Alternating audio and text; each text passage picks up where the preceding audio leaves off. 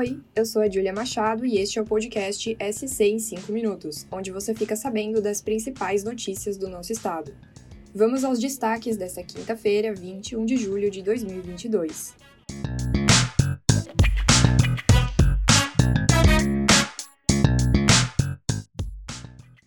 Começamos o podcast falando de um caso muito triste.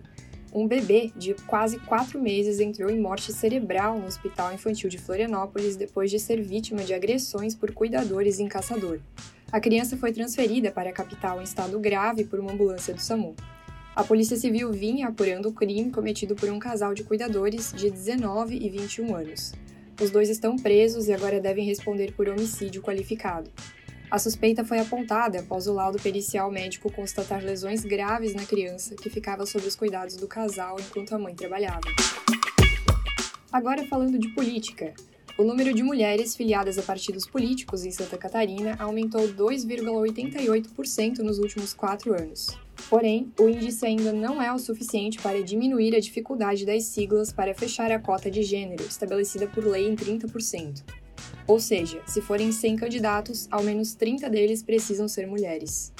Com as convenções em andamento e o prazo para registro de candidatura se aproximando, os partidos vivem um corre-corre.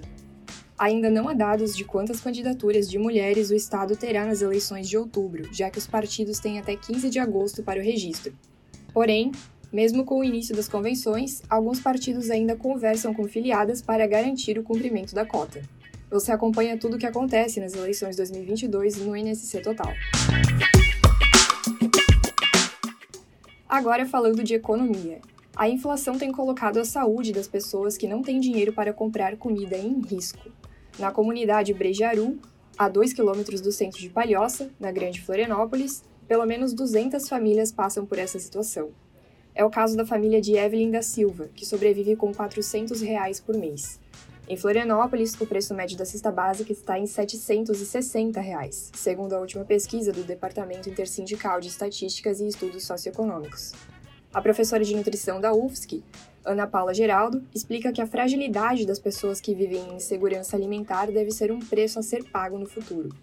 Isso porque a falta de alguns nutrientes pode afetar até mesmo no aprendizado e desenvolvimento físico.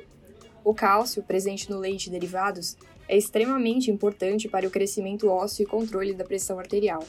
Já a deficiência de vitamina B12 pode causar diversos problemas, inclusive depressão. Saiba mais sobre o assunto no nosso portal. Partimos agora para o Vale do Itajaí.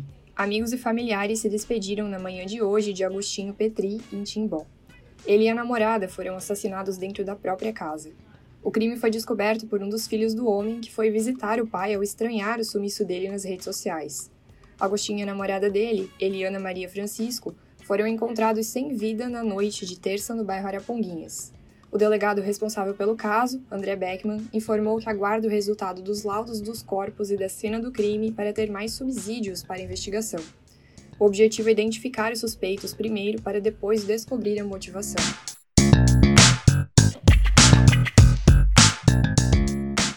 E olha, uma praia catarinense recebeu uma visita muito especial. Seis baleias foram fotografadas dando um verdadeiro show na praia de Gamboa, em Garopaba, no sul de Santa Catarina. Os registros foram feitos ao amanhecer pelo fotógrafo Alan Pedro. Ele contou que avistou três baleias adultas e três filhotes enquanto fotografava. Os animais se aproximaram da costa e acabaram sendo os protagonistas das fotos. Você pode conferir todas elas lá no NSC Total. E para terminar, vamos falar de sorte? Oito apostas feitas em Santa Catarina faturaram mais de 22 mil reais cada na Mega Sena. Segundo a Caixa Econômica Federal, o prêmio principal acumulou, já que ninguém acertou as seis dezenas. As apostas vencedoras foram feitas em Balneário Camboriú, Blumenau, Florianópolis e Erval do Oeste. Esse foi o podcast SC em 5 minutos, veiculado de segunda a sexta nas principais plataformas de streaming. A produção é minha, Julia Machado, a edição de som é de Luísa Lobo e a coordenação é de Carolina Marasco. Essas e outras notícias você pode conferir em nsctotal.com.br. Até a próxima. Tchau, tchau.